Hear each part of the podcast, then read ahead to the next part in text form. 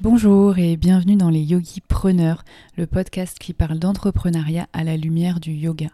Je suis Ludivine et je reçois des invités passionnés et passionnants qui ont créé des projets exaltants autour du yoga avec un grand Y, c'est-à-dire des projets qui visent à apporter un bien-être physique mais aussi mental. N'hésitez pas à suivre toute l'actualité du podcast sur mon compte Instagram Yogi and Wild et à vous abonner sur votre plateforme d'écoute préférée pour ne rien manquer. À vos écouteurs et belle écoute.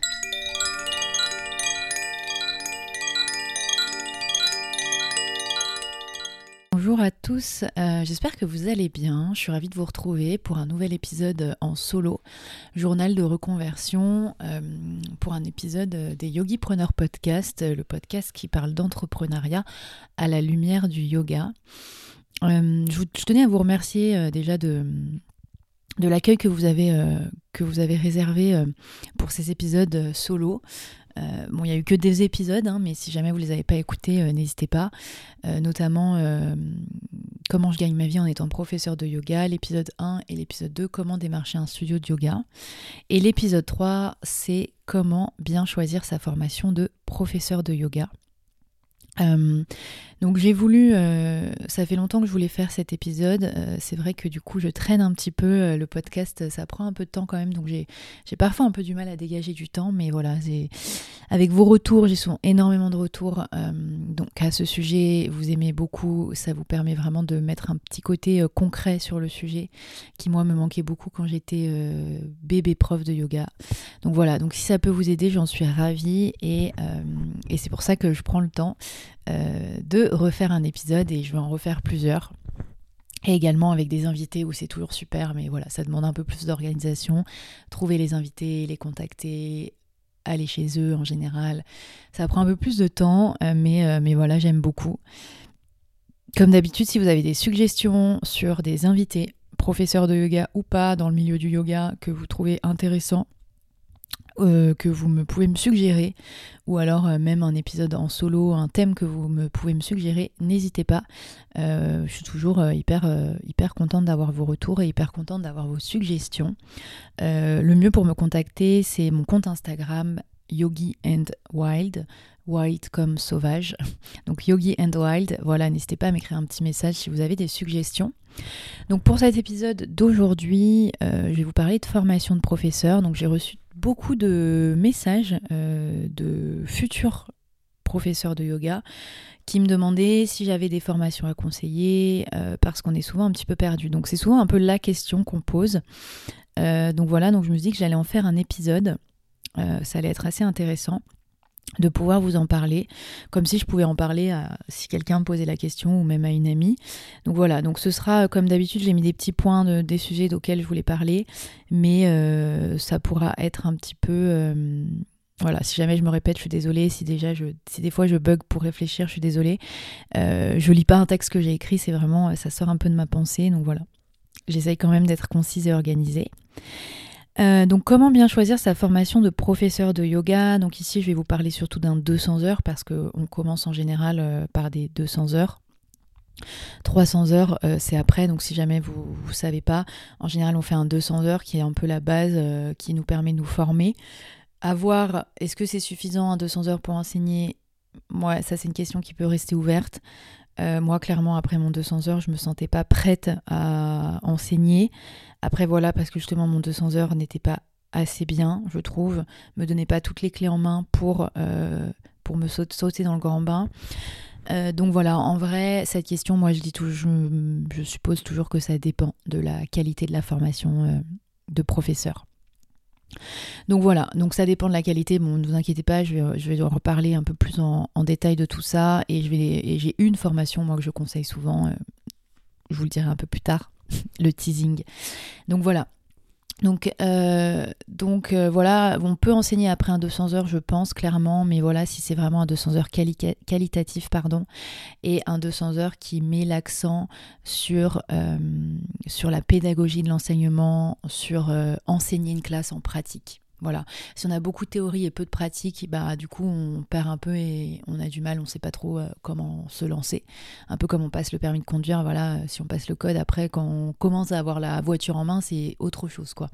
Je sais absolument pas pourquoi j'ai trouvé cet exemple. Euh, donc voilà, après le 200 heures, on peut faire un 300 heures aussi, qui est un peu une formation de, dédiée pour les professeurs qui ont déjà un peu enseigné et pour aller un peu plus loin. Moi, en sachant que j'ai fait un 300 heures avant même d'avoir enseigné, parce que mon 200 heures était insuffisant. Euh, voilà, il n'y a pas de critères, mais en général c'est 200 heures, on enseigne un petit peu, puis après 300 heures. Est-ce nécessaire de faire un 300 heures?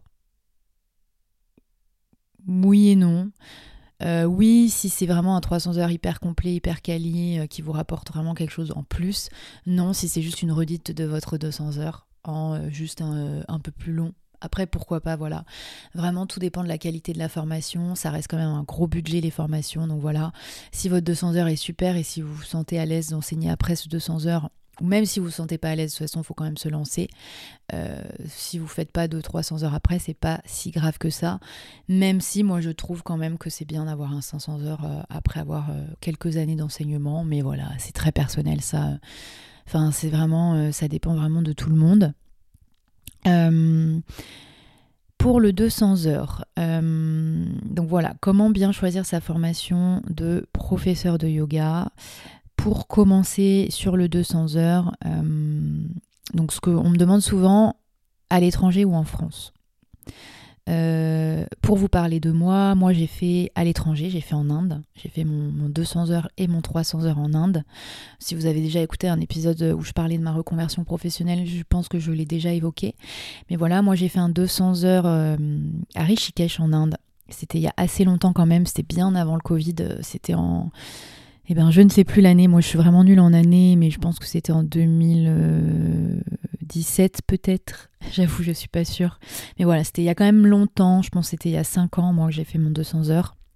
J'ai pas enseigné tout de suite après mon 200 heures parce que moi, c'était après l'école des avocats. J'avais fait un an de break et, j'avais une pause euh, d'un mois avant de rejoindre une copine pour voyager et j'adorais, je faisais beaucoup de yoga à l'époque je faisais beaucoup de yoga à l'époque et, euh, et puis du coup, je me dis, bon, bah, qu'est-ce que je vais faire euh, Un mois, bon, allez, je vais en Inde et je fais un 200 heures. Et j'avais vraiment fait ça pour ma pratique perso. J'avais pas fait ça pour enseigner. Donc voilà, c'était à Rishikesh. à l'époque, ça s'appelait World Peace Yoga. Je conseille pas du tout, honnêtement. Rishikesh, faut vraiment, vraiment connaître si on fait un 200 heures là-bas. Euh, de toute façon, comme je vais vous le dire euh, plus tard ou je vous le dis maintenant, c'est hyper important quand vous choisissez votre formation de connaître quelqu'un qui a fait cette formation. Euh, surtout pour les grosses formations qui coûtent quand même assez cher. Qui l'a fait et qui vous dit bah ouais franchement c'était bien je conseille etc c'est hyper important d'avoir des retours des anciens élèves des anciens élèves pardon parce que voilà si vous lancez un peu dans le bain dans l'inconnu bah vous avez quand même chance sur deux d'être déçu euh, donc voilà, c'est vraiment bien d'essayer de connaître quelqu'un qui a fait la formation, euh, soit par le bouche à oreille. N'hésitez pas à demander à vos professeurs de yoga. Moi, j'ai beaucoup d'élèves qui me demandent est-ce que tu as des formations à conseiller? Euh, voilà, après sur le groupe Facebook, des fois il y a des anciens élèves du, du groupe. Si vous tapez le nom de l'école sur Facebook, vous pouvez trouver. Là, vous pouvez contacter. Bon, on m'a déjà contacté, je crois. Donc voilà, essayez au maximum de trouver quelqu'un qui a déjà fait cette formation ou essayez de faire une formation par conseil d'une personne euh, en qui vous avez confiance parce que c'est quand même assez important. Donc moi j'ai fait mon 200 heures à Rishikesh qui clairement était pas terrible. Après voilà c'était pas cher euh, et clairement j'avais absolument pas d'outils pour enseigner après. Euh, je crois qu'on avait juste enseigné une mini séquence de 10 minutes. Donc clairement, euh, vraiment pas intéressant. Après, moi j'avais adoré parce que bah je voulais pas enseigner, j'étais en Inde, ça me sortait un peu de ma zone de confort. J'avais beaucoup aimé l'immersion, mais voilà, c'était pas quelque chose qui m'a permis d'être sereine pour après enseigner en France. Et d'ailleurs, il y a aussi ce sujet si c'est en anglais ou en français parce que euh, bah parce que c'est n'empêche hyper important. Moi, je me rendais pas compte à l'époque, mais voilà, quand on fait une formation de 200 heures en anglais, euh, après, quand on veut enseigner en français, c'est compliqué. C'est compliqué parce que, euh, bah parce que on a appris en anglais en fait. Donc déjà, si vous n'êtes pas bilingue en anglais, comme moi, il y a plein de termes que vous n'allez pas comprendre. Et je pense notamment à l'anatomie qui est quand même très compliquée. Et du coup, moi, je me suis mise à l'anatomie assez sur le tard en tant que prof de yoga. Parce que bah moi j'avais appris que l'anatomie en anglais. Euh, autant vous dire qu'en français c'est déjà compliqué. Donc en anglais euh, c'est encore plus compliqué parce qu'on se souvient pas des termes on comprend pas vraiment le terme. Donc je trouve que l'anatomie en anglais si vous n'êtes pas 100% bilingue ça vous passe un peu au-dessus enfin ça m'a passé au-dessus en tout cas. Et je pense que c'est important euh, un professeur de yoga qui connaît quand même au moins le strict minimum en anatomie parce que c'est important parce que de plus en plus il y a des professeurs euh, qui connaissent rien du tout et qui peuvent faire un peu des trucs un peu euh, voilà enfin c'est quand même important voilà d'avoir une bonne base anatomique parce que quand même on fait faire des mouvements aux gens on, on les fait faire explorer leur corps mais voilà faut pas faire n'importe quoi non plus on peut pas trop se blesser en yoga, hein, sauf extrême. Mais voilà, je trouve que quand même c'est important. Puis vous avez souvent des élèves qui vous posent des questions et je trouve que c'est important du coup de, s'y connaître et de pouvoir répondre. Après voilà, euh, évidemment si vous avez une formation en, anglais, euh, une super formation en anglais, après vous achetez un bon, un bon, euh, un bon livre en français d'anatomie et puis vous vous remettez à la page. Rien n'est impossible. Si vous avez une super formation en anglais, bah c'est pas grave, mais acheter au moins un bouquin en anatomie en français, je pense que c'est quand même pas quelque chose de mauvais à faire. Donc voilà, après vous allez apprendre à enseigner en anglais. Sachez que voilà, moi j'avais eu un peu de mal après de me mettre à enseigner en français parce que j'avais tout appris en anglais. Euh, donc voilà, il y a des subtilités de langage euh, qui font que voilà, ça peut être compliqué de switcher après, c'est absolument pas impossible. Moi je l'ai fait euh, et beaucoup de personnes le font. Donc voilà c'est juste il faut prendre ça en considération si vous faites un yoga teacher training en anglais, de se dire que vous pouvez après euh, switcher en français. Sauf si bien sûr vous voulez enseigner en anglais. Comme moi à la base je voulais enseigner euh, ailleurs qu'en France. Donc je me disais que justement je voulais faire un yoga teacher training en anglais euh, parce que je voulais enseigner en, anglais ailleurs et que justement c'était une plus-value. Donc voilà, ça dépend de ce que vous voulez. Finalement la vie a fait que, euh, bah, que je me suis retrouvée à enseigner à Paris et que en français. Mais voilà, donc voilà, et puis après honnêtement je pense que c'est plus facile d'apprendre en anglais et de switcher en français que d'apprendre en français et de switcher en anglais, quoique même pas, je pense en vrai. C'est vraiment chacun et comme chacun voilà voit, mais réfléchissez, réfléchissez-y. En tout cas, je vous ouvre une porte si jamais euh, vous avez un yoga teacher training en anglais ou en français. Donc à l'étranger, voilà, essayez vraiment d'avoir au moins un ancien élève qui connaît ou de contacter quelqu'un qui peut avoir fait cette formation pour vous conseiller. Moi, ce que je trouve cool de le faire à l'étranger, c'est que ça fait vraiment une immersion. En général, on part un mois. Euh, ça nous sort vraiment de notre quotidien. Pendant un mois, on pense qu'à ça. On est vraiment hors de sa zone de confort, on est vraiment hors de ses habitudes et on est vraiment complètement dans le truc. Donc moi j'aime bien. Moi j'avoue que en tant que personne qui aime voyager, euh, je trouve ça cool de partir un mois à l'étranger et de se former. Euh, après, voilà, je sais bien que certaines personnes ne peuvent pas et que certaines personnes n'aiment pas. Donc, euh, donc ça, c'est vraiment assez personnel. Pardon. En formation en étranger, est-ce que j'en ai une à vous conseiller? Donc moi, j'ai fait mon 200 heures à Rishikesh, que je vous conseille pas, et je connais pas d'école à Rishikesh que je vous conseille. En Inde, après moi j'ai fait mon 300 heures à Kranti Yoga, qui était vraiment pas mal. Après, je sais que toute l'équipe pédagogique a changé maintenant avec le Covid, etc. Donc je sais pas plus, mais euh, j'en sais pas trop plus, mais voilà, regardez sur Instagram, regardez ce qu'ils font, regardez sur Facebook, regardez sur leur site, contactez quelqu'un, regardez les professeurs s'ils ont de l'expérience, voilà. Essayez de fouiner un petit peu. Euh, donc moi j'ai fait mon 300 heures à Kranti, c'était vraiment pas mal, c'était vraiment sympa. Je sais que beaucoup de personnes font Trimurti Yoga, donc Trimurti, T-R-I-M-U-R-T-I. J'en ai entendu du bien. Donc euh, moi j'en sais pas plus, mais euh, j'en ai entendu du bien. Et je connais aussi des personnes qui vont beaucoup à Mysore faire Vinyasa Ashtanga 200 heures dans l'école d'Ashtanga, je crois que ça s'appelle, qui est aussi pas mal. voilà, pour les conseils en Inde, regardez Trimurti, moi j'en ai entendu du bien. Euh, regardez également Sampur, Sampurna, je crois, S-A-M-P-O-R-N-A. J'en ai également entendu du bien. Moi, j'ai fait Kranti, c'était pas mal, franchement. Et voilà, sinon vers Mysore aussi, il y a des écoles très sympas, mais c'est un peu plus Ashtanga, mais, mais c'est très chouette aussi. Donc voilà, si jamais vous voulez en Inde, il y a le choix, essayez d'avoir des gens qui vous conseillent en amont cette école.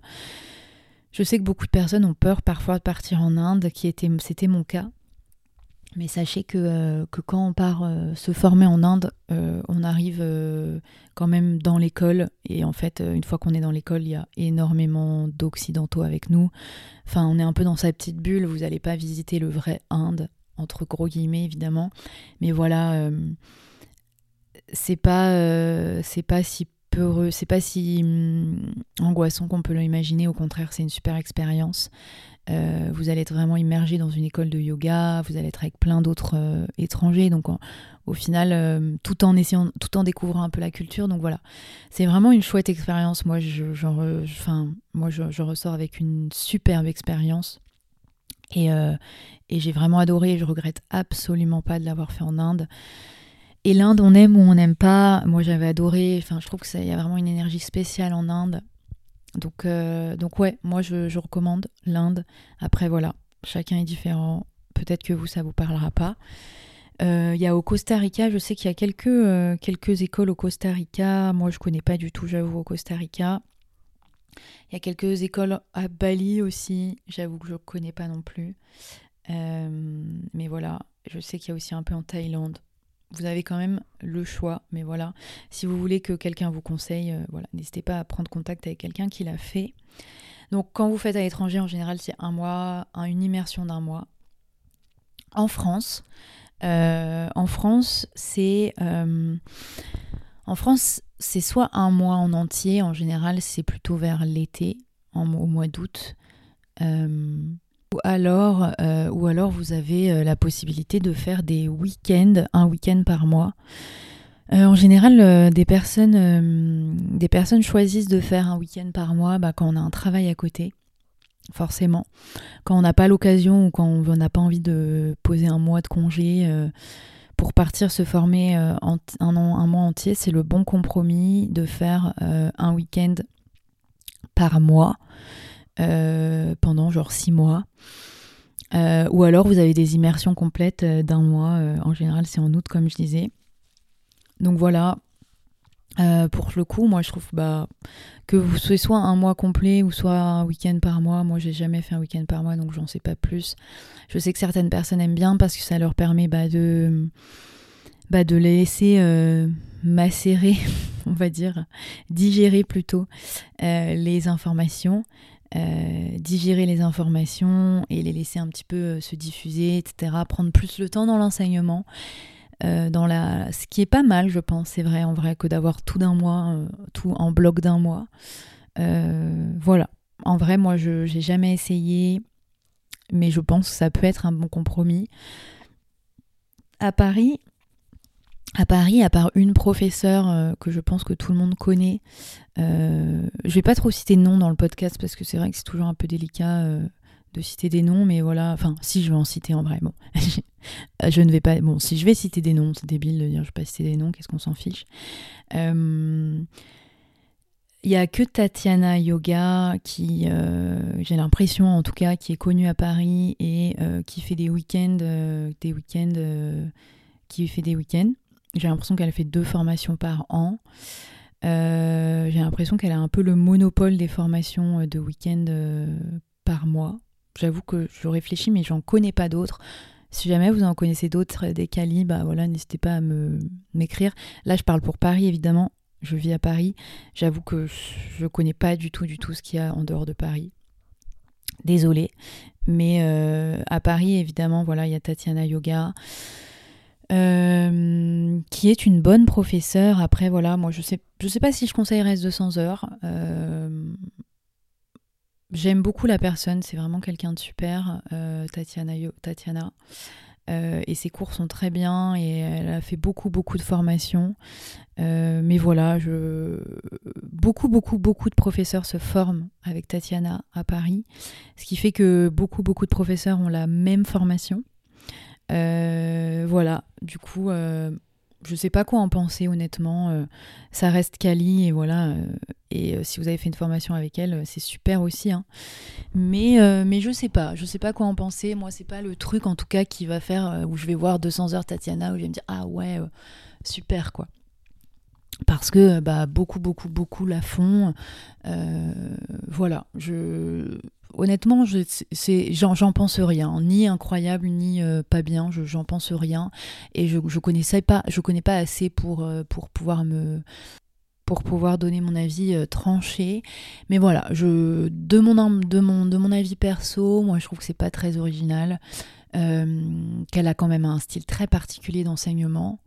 et qui fait que du coup on prend un peu cette patte de style très particulier d'enseignement.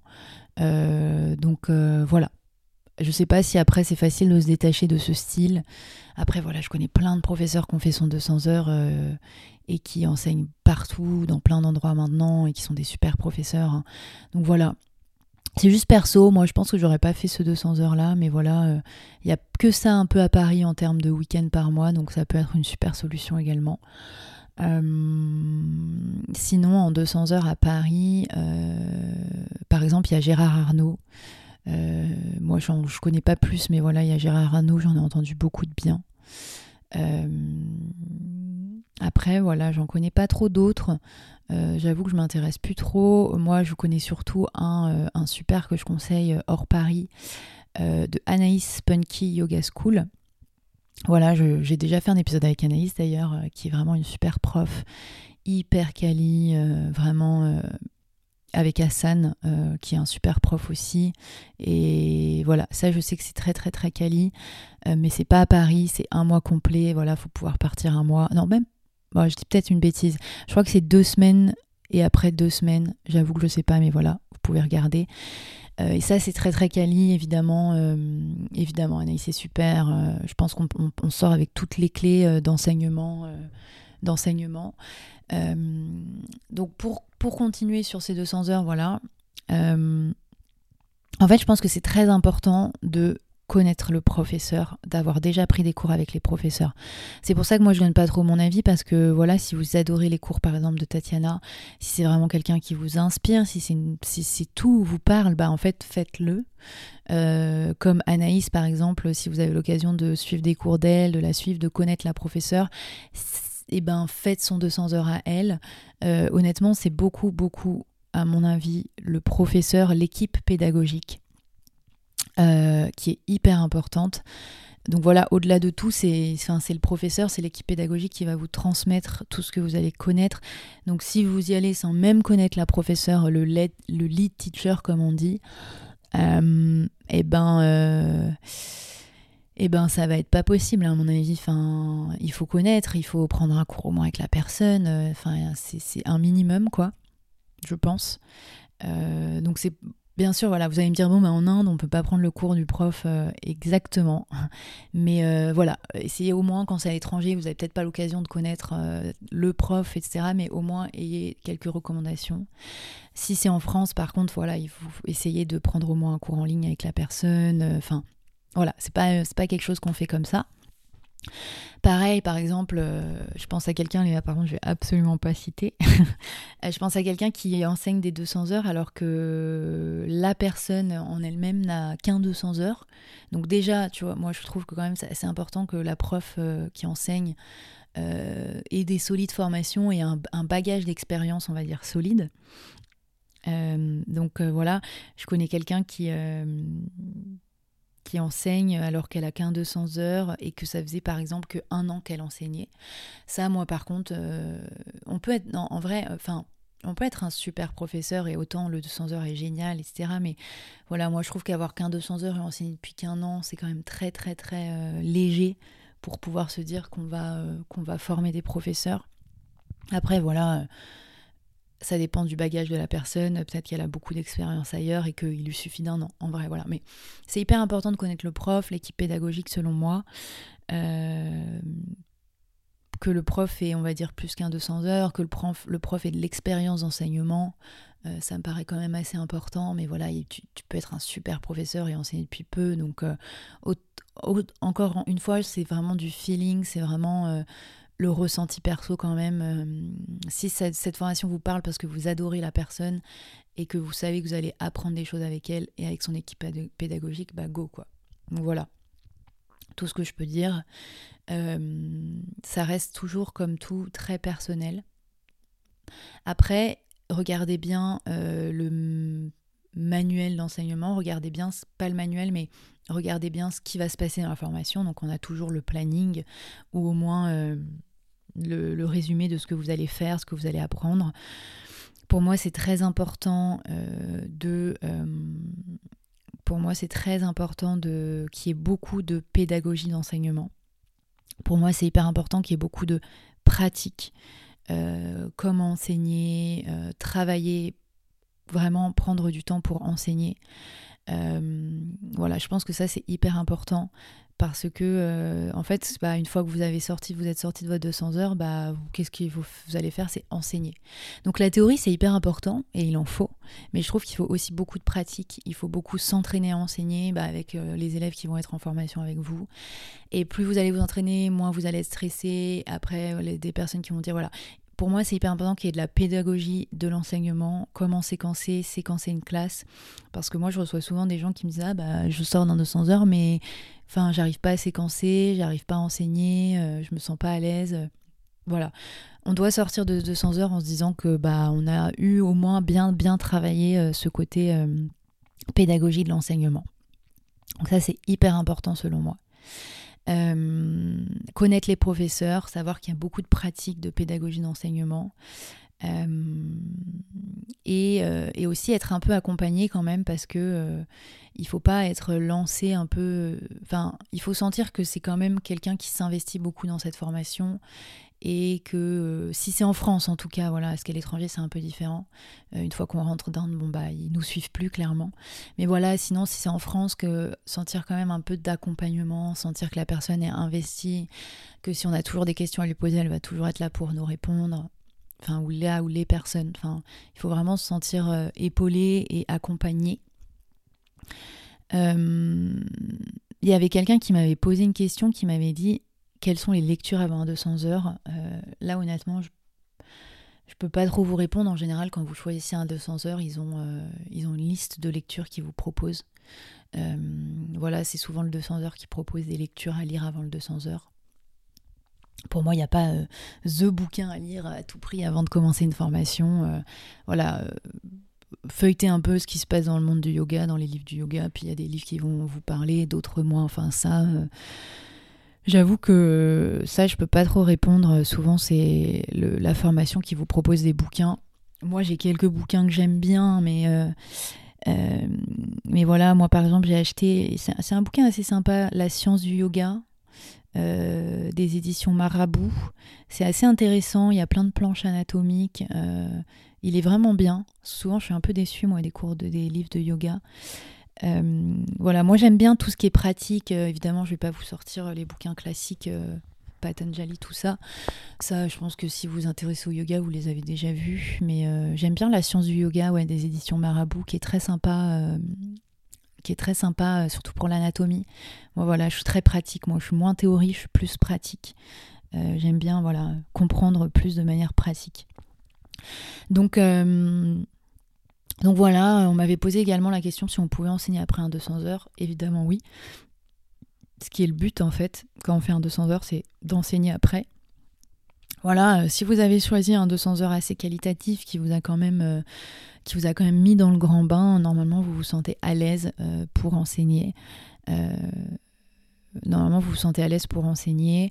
Au début, euh, on se sent pas très à l'aise et puis après voilà, il faut de toute façon il faut euh, gagner en expérience. Donc après, euh, il faut donner des cours à ses amis, il faut il faut essayer de donner des cours dans des dans plein d'endroits et puis après c'est au fil du temps où on sera plus à l'aise. Donc moi je trouve ça cool 200 heures. Après voilà, je trouve ça très intéressant et très important aussi de compléter, de faire tout le temps des petites formations. Euh, en plus du 200 heures, euh, ça me paraît quand même essentiel de continuer vraiment à se former, continuer à, s'instruire sur le yoga, apprendre de d'autres professeurs. Moi je, me, je continue toujours à me former euh, parce que c'est hyper important. Après voilà, je trouve ça vraiment important de faire des formations, des petites formations, des petits 10 heures, des petits 20 heures, des petits 50 heures, qui vous permet toujours de continuer à explorer euh, et de vous mettre vraiment dans le bain, euh, dans le bain de, tout ça, de, l'enseignement. Euh, pour moi, c'est important, entre guillemets, que le 200 heures soit certifié Yoga Alliance, même si Yoga Alliance, en fait, en, vrai, on paye et c'est beaucoup une usine, c'est un business, en fait. Je suis pas sûre que ce soit gage de qualité. Euh, pour les petites formations, honnêtement, je crois qu'on s'en fout un peu. C'est très cher euh, Yoga Alliance et je suis pas sûre que ce soit important. Le 200 heures, ça peut l'être parce que bon, on se dit quand même c'est dommage si c'est pas Yoga Alliance, mais voilà, euh, les petites formations, des petits 10 heures, 20 heures, 50 heures, honnêtement, on s'en fiche un peu. personne va vous demander que ce soit certifié Yoga Alliance, les petites formations. Le 200 heures peut-être, et encore, enfin moi c'est pas du tout quelque chose que je regarde. Mais voilà, euh, sachez que sachez qu'avec mon ami Laura Cochet, euh, du coup vous avez un peu l'exclu là si vous avez écouté le podcast jusqu'au bout. Avec mon ami Laura Cochet, une professeure à Paris, euh, on va organiser fin juin, normalement c'est 26-27 juin, un petit 10 heures, donc ça va être assez court, sur, le, séquençage pédagogie et ajustement. Euh, donc vous avez un peu l'exclu là, on n'a pas encore lancé le, truc, mais voilà, c'est vraiment quelque chose, une prochaine étape moi dans laquelle j'ai très très envie de me lancer parce que j'adore. Donc, euh, enfin, j'adore la pédagogie. Moi, c'est hyper important pour moi. et J'ai toujours été très très pédagogue, et je trouve ça hyper important quand on est professeur d'être pédagogue, parce qu'on peut être le meilleur des professeurs, mais si on n'est pas pédagogue et si on n'enseigne pas avec précision, et si les gens ne savent absolument pas où vous voulez les emmener, bah, même si vos séquences peuvent être incroyables et très originales, euh, je dis ça un peu dans le sens qu'à Paris, c'est un petit peu la course à qui va être le plus original, des fois, j'ai l'impression. Euh, donc euh, voilà, si vous savez pas comment les emmener et si les gens ils lèvent tout le temps la tête pour se dire mais qu'est-ce qu'elle veut faire, qu'est-ce qu'elle veut me faire faire, et eh ben bah, ça cache tout, ça gâche, gâche tout, pardon. Donc voilà, c'est hyper important, moi je trouve, d'être pédagogue, d'être précis dans son enseignement, de choisir les bons mots quand on enseigne, de séquencer de manière logique sa classe également. Voilà, séquençage, c'est un peu, c'est un peu euh, comment on construit sa classe et euh, est-ce qu'on fait sur un but anatomique particulier, est-ce qu'on fait juste en mode on veut travailler tout le corps? Enfin, en vrai, c'est hyper complet et c'est plus compliqué euh, que ça en a l'air.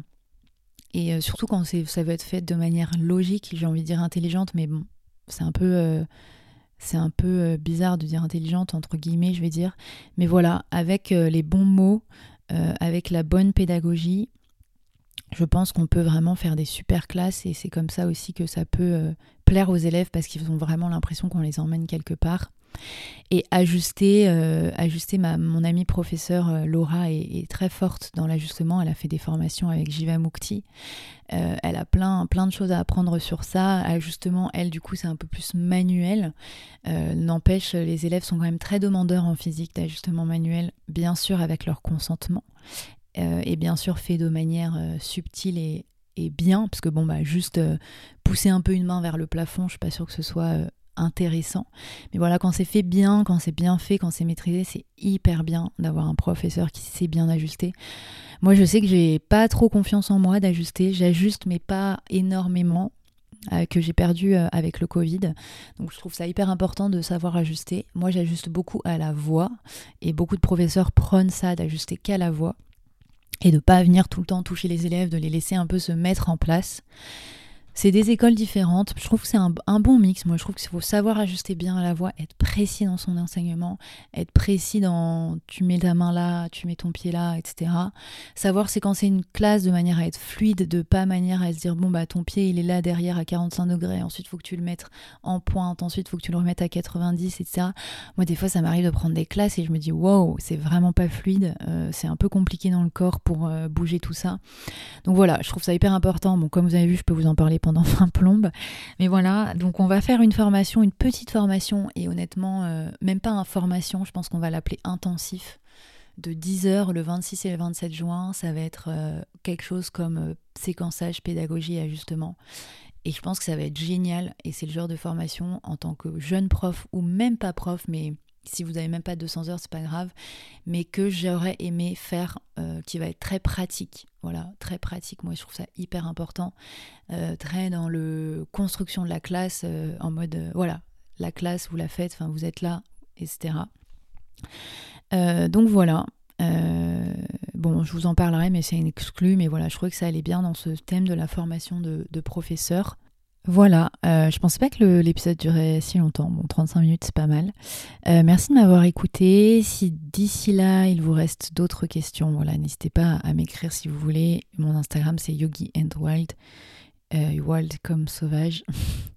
et, et voilà. Si jamais vous avez d'autres questions, n'hésitez pas. Merci beaucoup de m'avoir écouté si vous êtes resté jusque-là.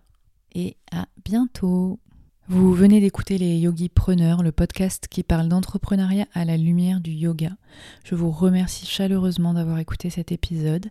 N'hésitez pas à me laisser une note sur Apple Podcast pour soutenir mon travail. Je vous dis à très vite pour le prochain épisode des Yogi Preneurs. Portez-vous bien.